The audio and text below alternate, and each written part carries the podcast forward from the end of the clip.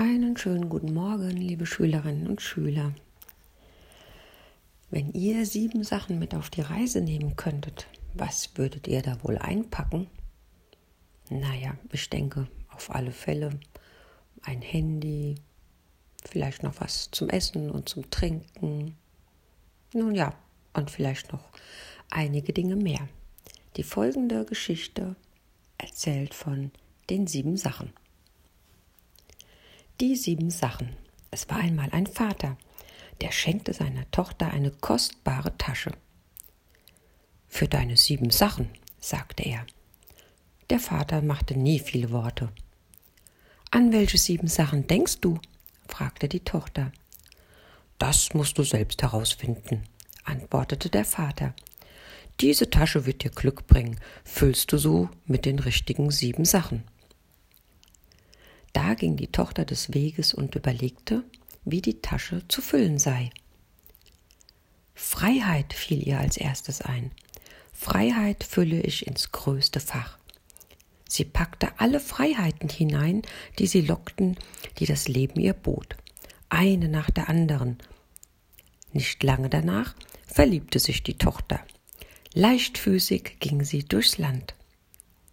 Die sieben Himmel der Glückseligkeit taten sich ihr auf, und sie sammelte alle Funken der Liebe ein, die ihr entgegensprühten. Liebe, dachte sie, kannst du nie genug haben. Sie füllte sie mit glücklicher Hand in die Tasche.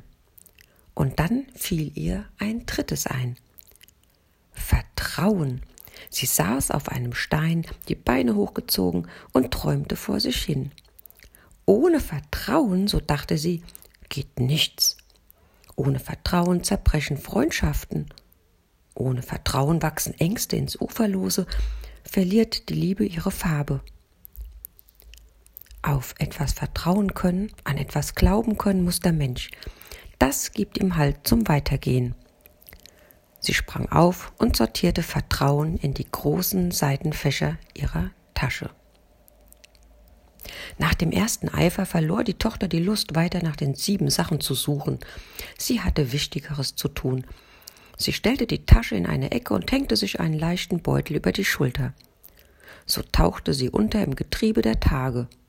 Was auf sie zukam, kam auf sie zu, und was verloren ging, na, das ging halt verloren. Die Liebe litt Schmerzen. Die Freiheit nahm Züge von Verlorenheit an. Sieben Jahre gingen so ins Land. An einer Wegkreuzung hielt die Tochter an, die Jahre zu überdenken. Ein Kunterbund wirbelte durch ihren Kopf. Sie erinnerte sich an vieles, an Reisen durch die Welt, an Glücksmomente, an Strähnen der Trauer, an Stillstand und an Aufbruch. Da fiel ihr die Tasche wieder ein. Sollte sie wieder anfangen zu suchen nach den wichtigen sieben Sachen? Wachsamkeit schoss es der Tochter durch den Kopf. Wachsamkeit gehört noch in meine Tasche. Ohne Wachsamkeit läuft nichts. Und an Mut, dachte sie, davon brauche ich ganz viel, sagte sie sich. Mut gehört für mich zu den wichtigsten sieben Sachen. Er ist die Triebfeder zum Vorwärtskommen. Hm, auch Toleranz legte sie behutsam hinzu. Toleranz, die zulässt und auffängt. Toleranz, die den Horizont weitet. Toleranz, unter der Verstehen aufblüht im Grau des Alltags. Aber sprach der Vater nicht von sieben Sachen? Die Tochter hatte erst sechs gesammelt. Sie überlegte. Freiheit, Liebe, Vertrauen, Wachsamkeit, Mut, Toleranz. Die Tasche war schon voll und sehr schwer. Konnte sie noch mehr aufnehmen? Waren sechs Dinge nicht genug? Was könnte zum Glück noch fehlen? Ein wenig ratlos ging die Tochter ihrem Tun nach. Sie malte gerne und schnitzte. Nach sieben Tagen legte sie ihr Schnitzmesser an die Seite. Vor ihr stand eine Holzfigur.